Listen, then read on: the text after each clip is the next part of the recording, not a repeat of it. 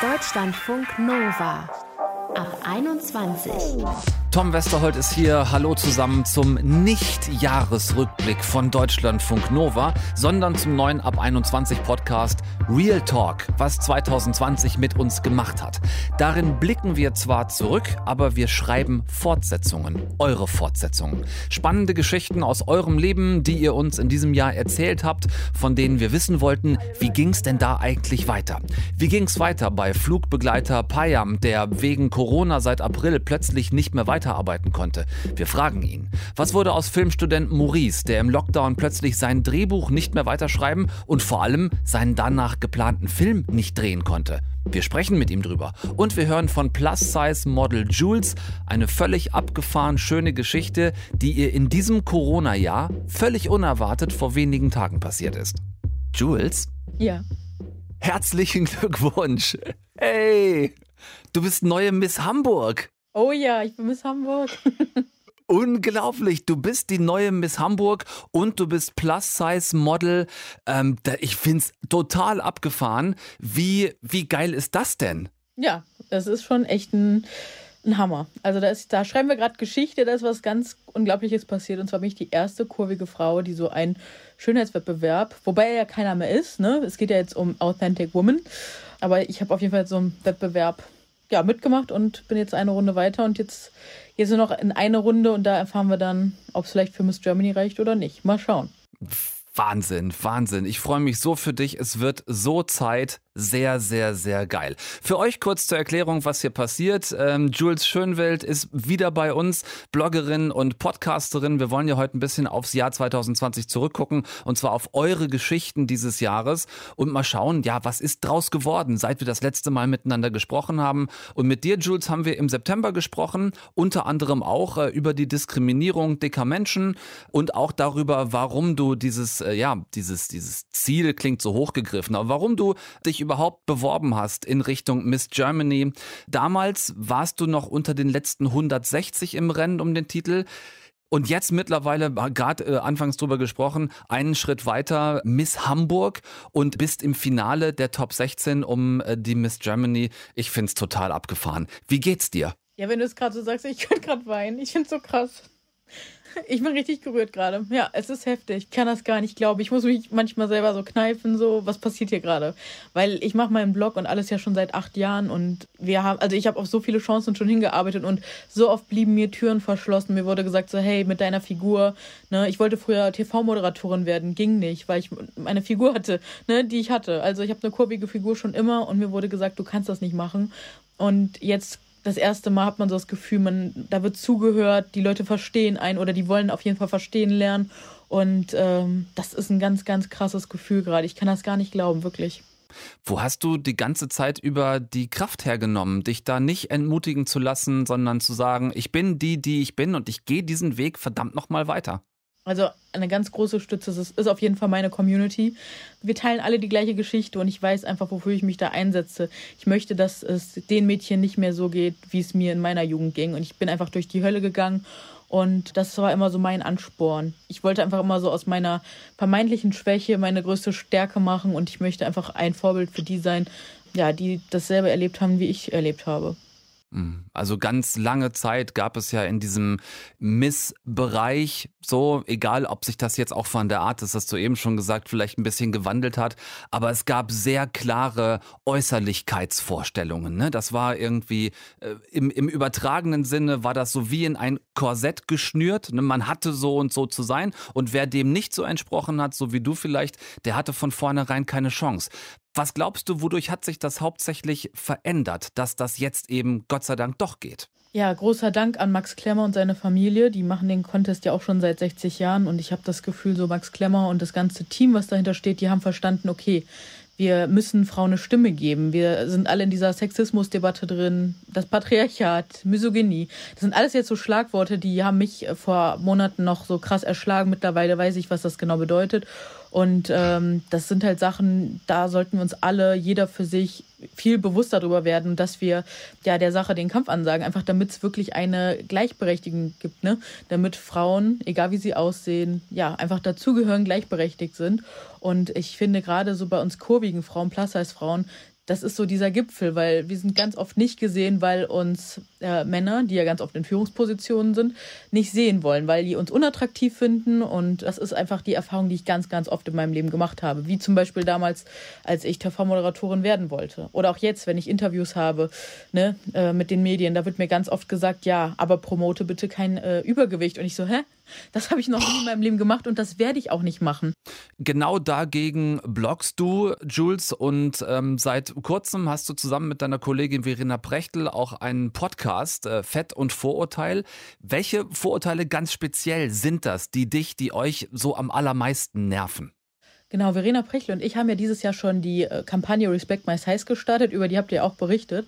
Uns dicken Menschen begegnet so viel Hass, Mikroaggressionen immer wieder im Alltag. Das ist beim Arzt, der einen einfach nicht als Mensch sieht, sondern einfach nur als dicker Mensch. Und der sieht dick dann als, weiß ich nicht, als Grundproblem und der guckt einfach gar nicht hinter die Fassade, sondern sagt immer nur, ja, machen Sie mal Sport und äh, essen Sie mal weniger. Das ist aber bei ganz vielen Menschen ganz oft nicht das Problem. Ganz oft liegen da Traumata hinter. Diskriminierung führen tatsächlich auch zu Übergewicht, dadurch, dass man vielleicht emotional ist und durch diese ja, Aggressionen, die einem im Alltag immer wieder begegnen, äh, wird man immer wieder getriggert ne? und dann löst sich die Essstörung aus. Und das ist ganz, ganz spannend, äh, was da einfach wirklich für Mechanismen hinterstecken. Und da sollten viel mehr Menschen viel bewusster mit umgehen. Was mir im Alltag letztens noch passiert ist, ähm, ich sitze Stra am, am, Straßenrand, esse eine Pizza zusammen mit Freunden und äh, ja, ein Fahrradfahrer bleibt stehen und imitiert dann mich beim Essen und zeigt mir einen Daumen hoch. Also mein Gott. Ob ich jetzt E-Scooter fahre, da wird mir hinterhergerufen, äh, bewegen sich Fette jetzt gar nicht mehr. Es wird sich als, ja, es nehmen sich einfach ganz viele Menschen raus, dicke Menschen zu beleidigen. Äh, du hast den Hashtag Respect My Size, die Instagram-Kampagne selber angesprochen. Vor kurzem kam dann raus, dass der Instagram-Algorithmus merkwürdigerweise Bilder weißer, schlanker Frauen bevorzugt. Das wird dich oder euch wahrscheinlich wenig überrascht haben, ne? Ja, sagst du so. Also mich überrascht das nicht. Aber ich habe viele andere Kolleginnen, die immer sagen, ach, reg dir das noch nicht ein, unser Content ist nicht gut genug. Das ist ja so, weil wir das gelernt haben, dass wir als dicke Frauen per se ja ne, eh nicht so viel wert sind. Es ist leider so. Ne? Man lernt das so. Nicht alle. Man, es gibt auch Leute, die haben ein super Umfeld, die lernen das nicht so. Aber ich sag mal, 80 bis 90 Prozent der dicken Frauen in Deutschland lernen das so. Und dann denkt man so, ja gut, da liegt es vielleicht wirklich an einem selbst. Aber es geht halt auch schwarzen Menschen so, es geht behinderten Menschen so. Ne? Also auch wenn ich jetzt Filme im Fernsehen, im, im Kino oder so gucke, ich bin schon müde, wenn ich sehe, die Besetzung ist weiß, schlank und wunderschön. Ich möchte auch mal Menschen mit einer Behinderung sehen. Ich möchte auch mal schwarze Menschen sehen. Ich möchte alles Mögliche sehen, aber nicht das, was wir all die Jahre geprägt worden sind. Und ich mache das mittlerweile auch so, dass ich ganz bewusst ganz viele Menschen abonniere, die ich sonst im Alltag vielleicht nicht kennenlerne, wie zum Beispiel Menschen im Rollstuhl oder so, damit ich einfach auch mal durch deren Brille gucken kann. Wir leben in einer diversen Gesellschaft, egal was, ob es Körperform oder sonst was angeht. Und das müssen wir einfach auch mehr in den Medien, in der Werbung, im Film und TV sehen. Das ist so, so wichtig ich glaube, Corona hat uns dieses Jahr, muss man wirklich sagen, ich weiß, vielleicht schreien jetzt einige, aber Corona hat uns, glaube ich, trotzdem sehr geerdet. Einige dieses Jahr auf jeden Fall oder auf jeden Fall wachgerüttelt. Ja, dass einfach Sachen sich verändern müssen. Und ich glaube, einige Leute sind auf jeden Fall viel wacher jetzt und empfänglicher für diese Themen. Weil ich glaube, sonst wäre ich auch jetzt nicht so weit gekommen bei dem Wettbewerb, wie ich gekommen wäre. Weil, wie gesagt, seit acht Jahren mache ich meine Arbeit. Und erst dieses Jahr war es mir möglich, in der Lautstärke meine Message zu kommunizieren. Und das ist ganz, ganz krass und spannend und bin ich unendlich dankbar für. Es ist auf jeden Fall eine sehr vielschichtige Situation. Das ist, glaube ich, nochmal ganz deutlich geworden und du hast es auch toll erklärt. Jetzt ist das Jahr fast zu Ende, vorletzter Tag heute. Kriegst du trotz der Vielschichtigkeit so ein, ja, so ein kurzes Fazit für 2020 hin in Sachen Fat-Shaming? Wo stehen wir da gerade? Inwiefern hat sich wirklich was getan? Puh, ähm, wo stehen wir? Ich glaube tatsächlich, also in meiner Bubble stehen wir nicht am Anfang, da bin ich tief drin, aber ich glaube, für die ganze Gesellschaft, da stehen wir noch am Anfang. Und es braucht noch ganz viele Zuhörer und viele Unterstützer, besonders auch Männer, die verstehen, dass sie auch Frauen, auch gerade dicke Frauen, unterstützen müssen, weil sie privilegiert sind. Ne? Ich glaube, jeder für sich sollte sich einfach seiner Privilegien bewusst werden und einfach noch rücksichtsvoller mit anderen Menschen umgehen. Und ja, Fettshaming, Bodyshaming verursacht einfach mentale Probleme bei vielen Menschen, wenn man sich umguckt und Statistiken sieht. Und ich glaube, da sind noch nicht mal alle Ziffern wirklich rein. Da gibt es so viel mehr Menschen, die eine Essstörung haben, ohne es zu wissen. Oder ein gestörtes Verhältnis auf jeden Fall zu essen. Und daran sollten wir arbeiten, lernen, Gefühle wieder zuzulassen. Ja, junge Mädchen auch schon von klein und auch Jungs von klein auf stärken. Dass Jungs auch von klein auf lernen, dass sie Gefühle zulassen dürfen, etc. etc. Das ist so vielschichtig, das Thema. Und ich bin auf jeden Fall sehr dankbar, dass ihr dem Thema Gehör schenkt und äh, würde mir so wünschen, dass das noch ganz, ganz viel mehr machen. Dass wir dann in einer Gesellschaft leben, wo wir uns um andere Sachen kümmern können. Wir hören dir auf jeden Fall sehr, sehr gerne zu und auch gerne immer wieder, liebe Jules. Vielen Dank, dass wir nochmal anknüpfen durften an deine Geschichte aus dem September. Jules Schönwild, ich sage das gerne nochmal dazu, Plus-Size-Model und seit zwei Wochen Miss Hamburg. So großartig. Wir drücken dir die Daumen ganz doll. Ähm, halt uns bitte auf dem Laufenden, wie es weitergeht. Ähm, wie es weitergeht in der, in der Wahl, wie es weitergeht mit dem Bloggen, wie es weitergeht mit dem Podcast. Ähm, lass uns einfach auch 2021 in Kontakt bleiben. Das machen wir. Ich freue mich riesig. Vielen, vielen Dank.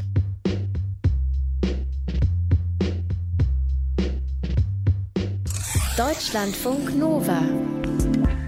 Ja, gar keine Frage. Corona hat dieses Jahr für uns alle so einiges mindestens mal durcheinandergewirbelt. Besonders schlimm ist die Pandemie natürlich für Menschen, die entweder selbst schwer erkrankt sind oder deren Angehörige oder Freunde unmittelbar betroffen sind oder waren.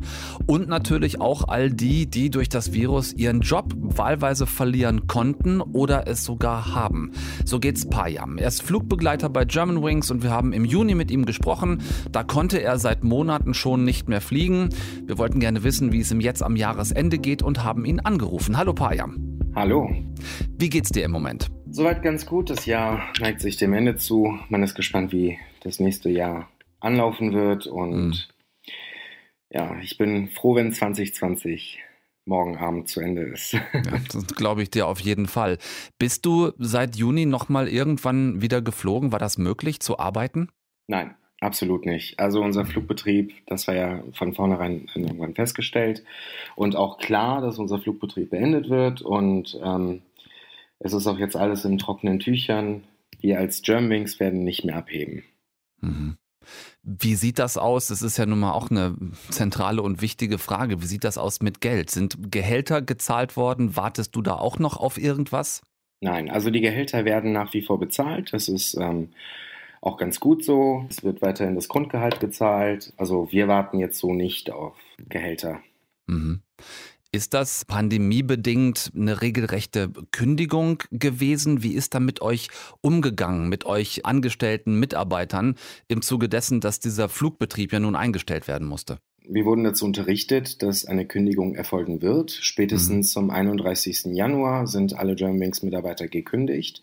Und dann gibt es halt natürlich die jeweilige individuelle Kündigungsfrist und ähm, irgendwann ja, kommt der letzte Tag und äh, es wurde ein Sozialplan verhandelt. Es gibt natürlich eine Abfindung und dann, dann war es das mit der Germanwings.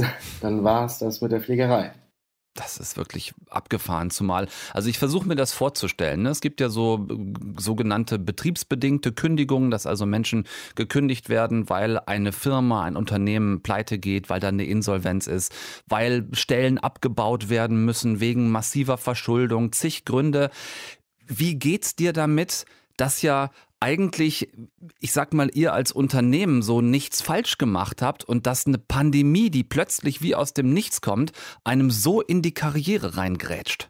Mm, es ist halt schon schwierig.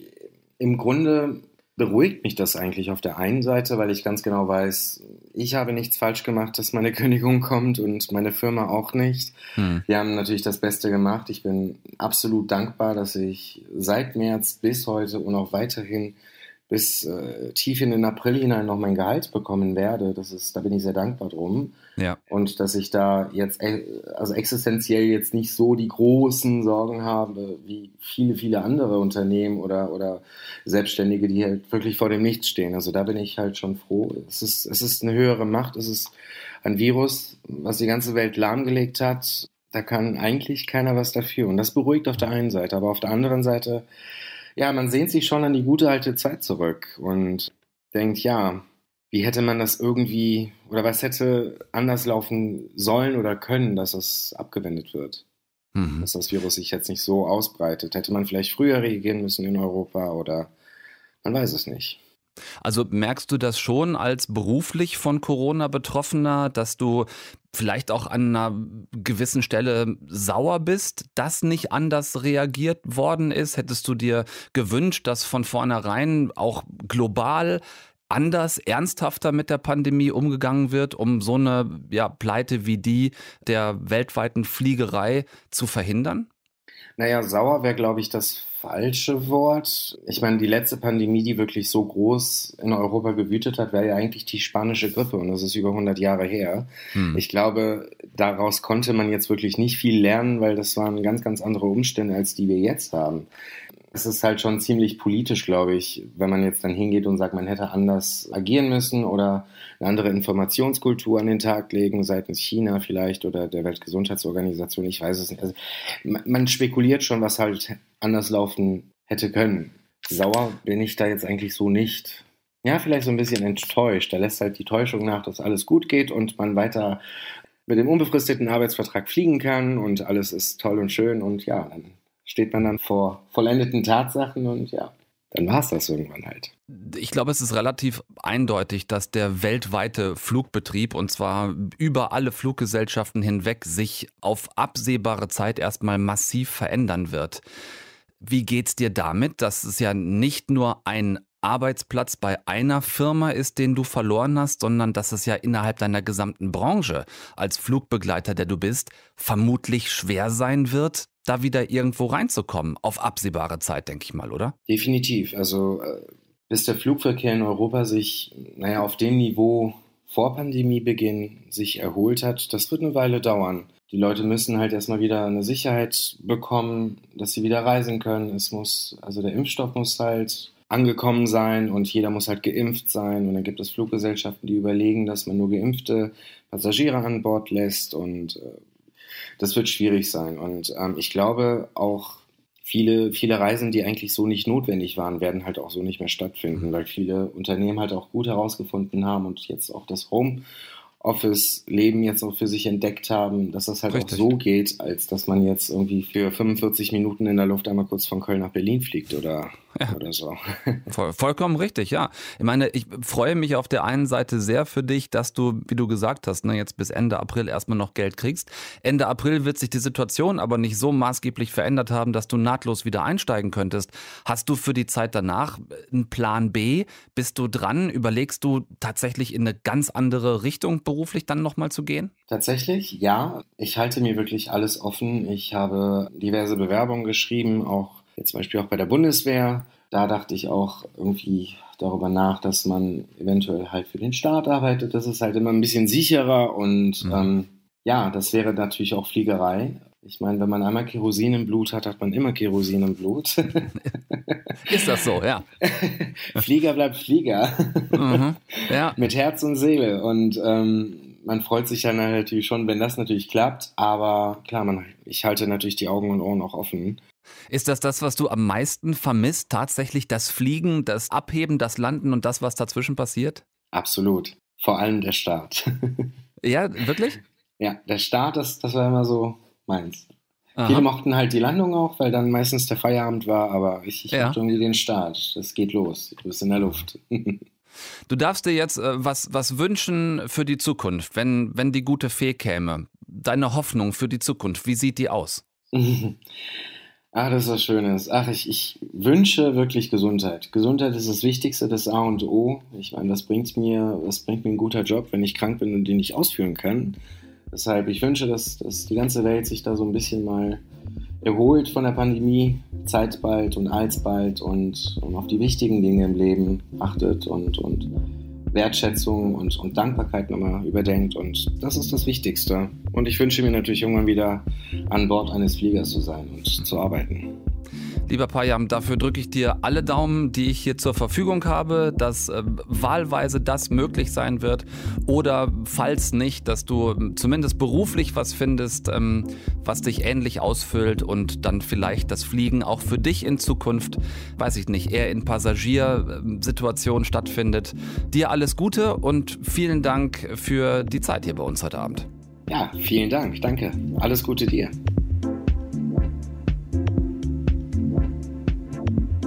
Deutschlandfunk Nova.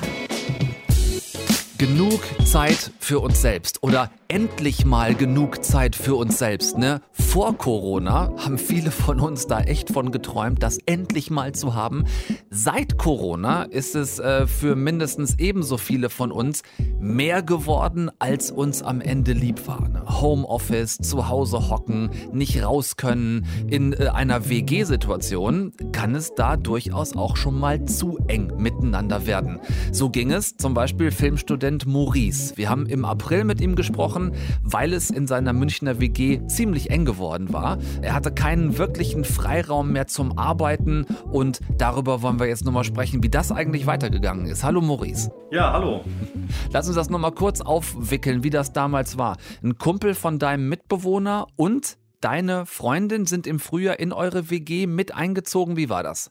Ja, stimmt. Äh, genau. Wir haben eigentlich eine Dreier-WG und äh, dann gab es einige Corona-Verwirbelungen, nenne ich es mal. Mhm. Meine Freundin hat damals sogar noch in Mailand gewohnt, als es alles losging und da war ja einer der ersten Hotspots.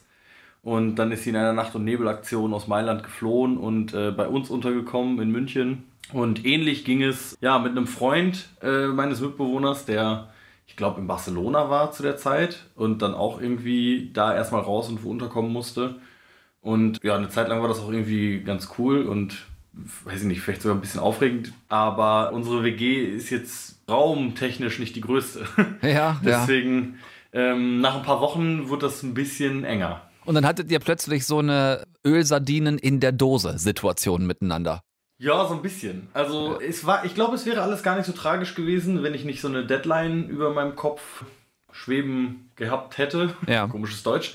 Aber ja, da war eben so eine, so eine Deadline und dann, dann wurde ich so ein bisschen unruhig, weil ich nicht so das Gefühl hatte, dass ich wirklich mal Zeit für mich habe, um das irgendwie anzugehen. Ja, schönes Zusammensein, endlich mal mit der Freundin nach langer Fernbeziehung, aber es musste ja nebenbei auch noch was gearbeitet werden. Bring uns mal kurz auf den Stand, was war das? Du bist, ähm, du bist Filmstudent, was war das für eine Arbeit, die du eigentlich hättest fertig kriegen wollen in der Zeit? Äh, ich hatte jetzt im Sommer äh, sollte ich meinen Vordiplomfilm drehen und ja. ja, im Vorfeld muss man natürlich ein Drehbuch einreichen und das muss dann auch abgenommen werden, dass man das so realisieren darf. Genau, und diese Deadline rückte dann eben immer näher, so im Mai. Und äh, da wurde ich dann irgendwann ein bisschen nervös, weil ich nicht so richtig vorankam. Ja, was hast du gemacht?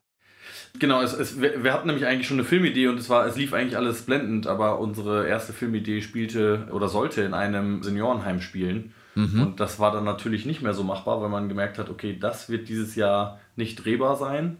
Ja. Ähm, und dann musste ich zusammen mit meinem Team ja, mussten wir uns was Neues überlegen und da kam ich nicht so richtig mit voran. Und dann war halt irgendwann der Punkt, dass ich gesagt habe, okay, ich muss irgendwie, ich muss mich da jetzt mal drum kümmern können und ich muss mal irgendwie auch alleine dafür sein. Ähm, ja.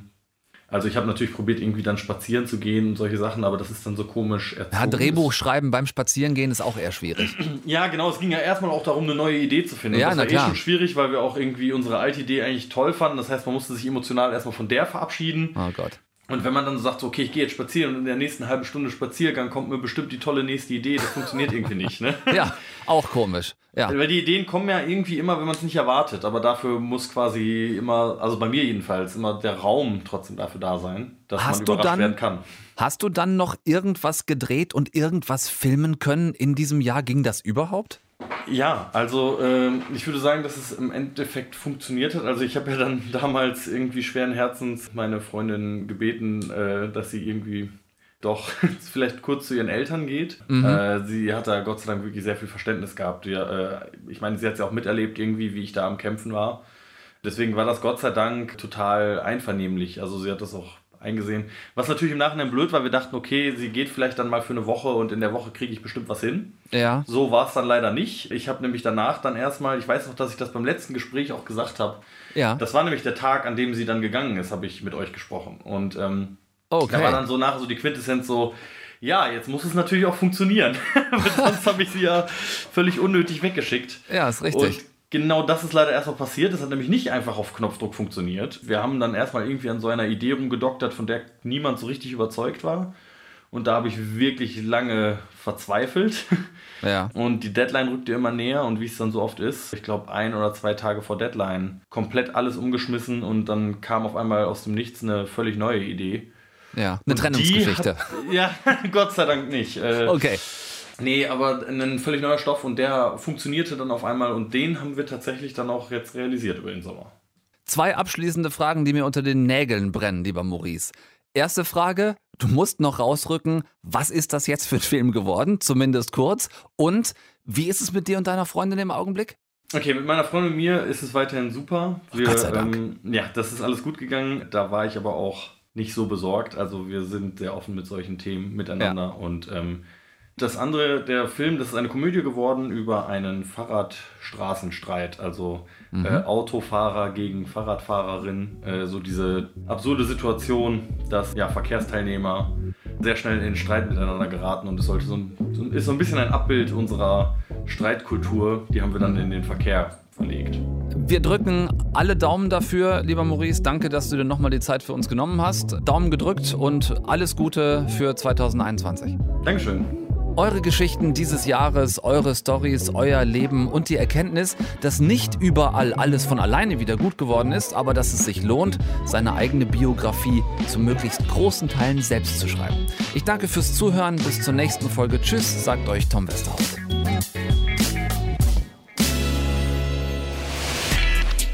Deutschlandfunk Nova ab 21. 21.